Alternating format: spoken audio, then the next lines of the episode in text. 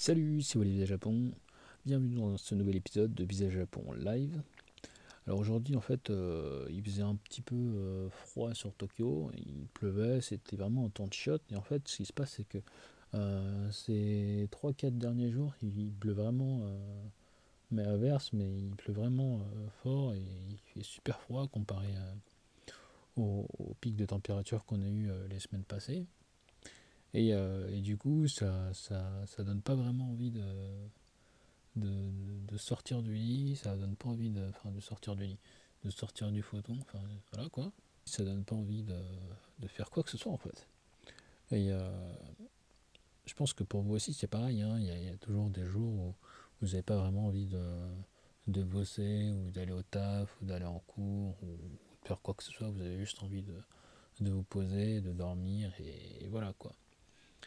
Mais voilà, je me suis dit, bon, je vais faire un podcast quand même, parce que bon, bah voilà, j'ai repris le podcast et en plus de ça, j'ai dû investir un petit peu sur euh, SoundCloud pour, euh, pour pouvoir justement bah, partager un petit peu euh, mes expériences, mon, aventure au Japon et, voir comment est-ce que je peux vous aider au mieux. Donc, donc ce podcast aujourd'hui. Alors aujourd'hui, je voulais vous parler de quoi? Je voulais vous parler de, bah, de questions que j'ai reçues.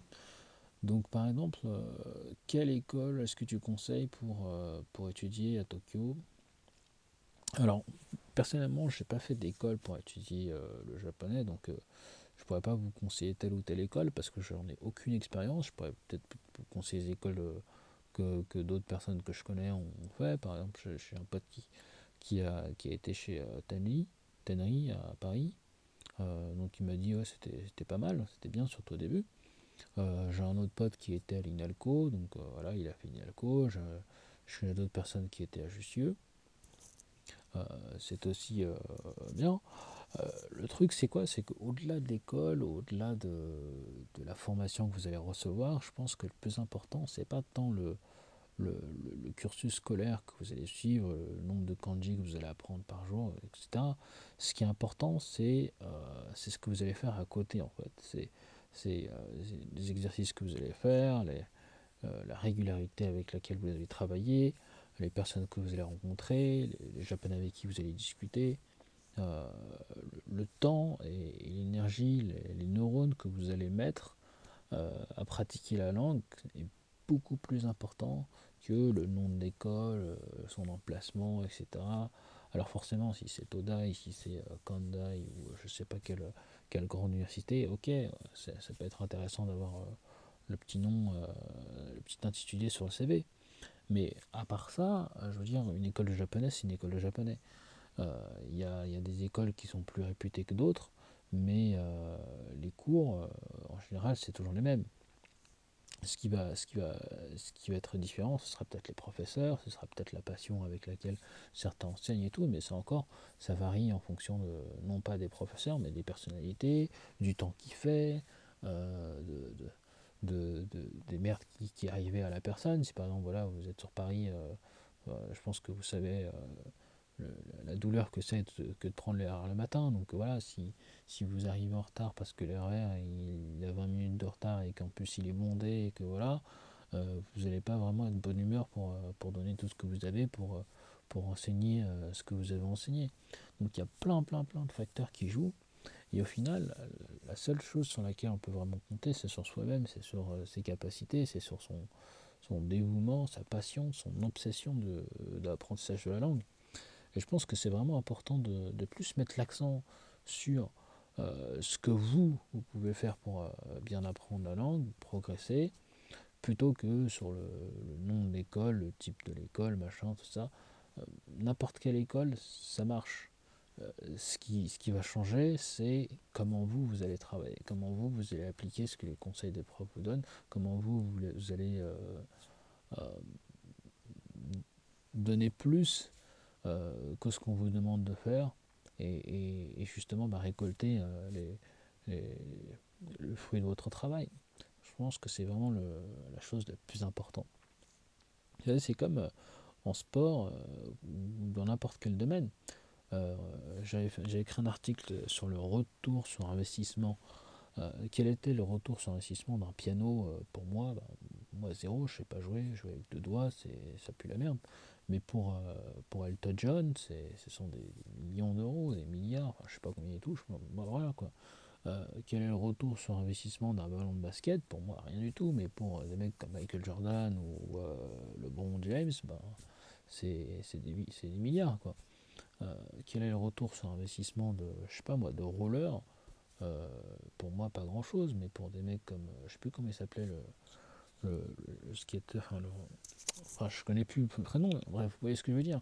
Pour quelqu'un qui touche euh, de son instrument de musique, du roller, du japonais ou n'importe quoi, eh bien, le retour sur investissement sera beaucoup plus énorme que, que, que pour vous et moi si, si on en fait rien. Donc, en fait, ce qui est important, c'est pas l'objet en lui-même, c'est pas l'école, c'est pas le c'est pas la chose, c'est pas le manuel. Ce qui est important, c'est le temps que vous allez mettre dessus à bosser, c'est le temps que euh, vous allez mettre à appliquer, à pratiquer ce que, ce que vous apprenez.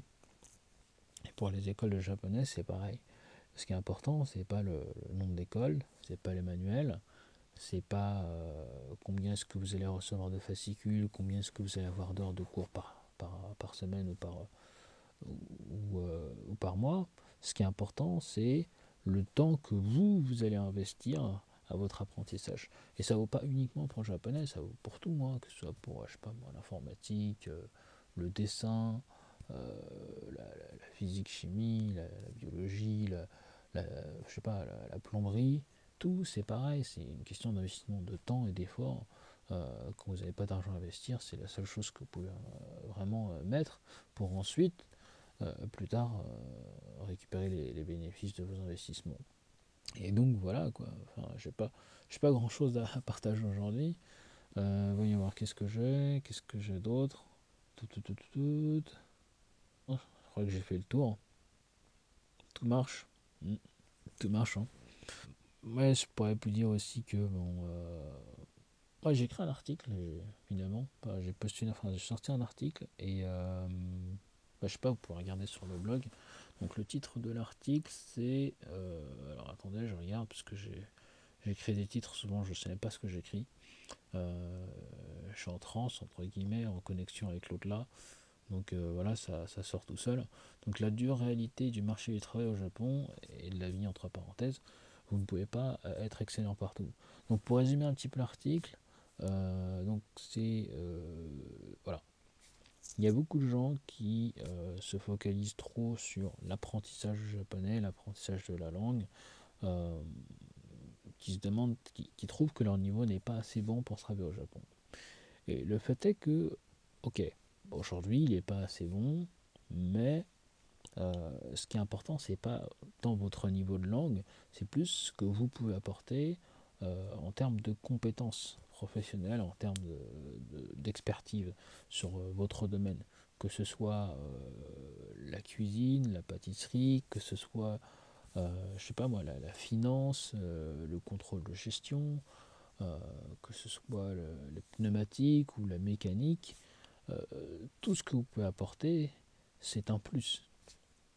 La langue, c'est juste une couche que vous rajoutez dessus qui vous permet de communiquer avec les autres mais, euh, mais vraiment le, cœur de votre activité, le cœur de votre valeur ajoutée, il n'est pas dans le fait que vous parlez parfaitement japonais, à moins que vous soyez dans une de ces professions ou que vous soyez dans le management et que là vous ayez à gérer des cas et, et qu'il faut comprendre euh, la, façon dont, dont, les japonais réagissent, la façon dont, vous pouvez les motiver au mieux pour qu'ils donnent le meilleur d'eux-mêmes pour, euh, pour, pour, pour, effectuer les tâches qui, qu'ils ont à faire.